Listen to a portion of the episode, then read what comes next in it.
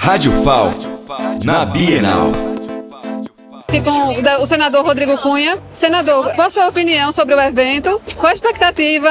Bem, primeiro eu quero aqui parabenizar ao FAO por mais um sucesso, tornar cada vez mais pessoas tendo acesso ao livro. O livro a gente sabe que é o acesso à informação e a informação, naturalmente, é a maior defesa que um cidadão pode ter, inclusive para poder até caminhar com suas próprias pernas, aumentar seus horizontes. Então, ver o que eu estou vendo nesse momento aqui, pessoas de um lado, do outro, é, felizes, buscando conhecimento, é motivo realmente de comemoração.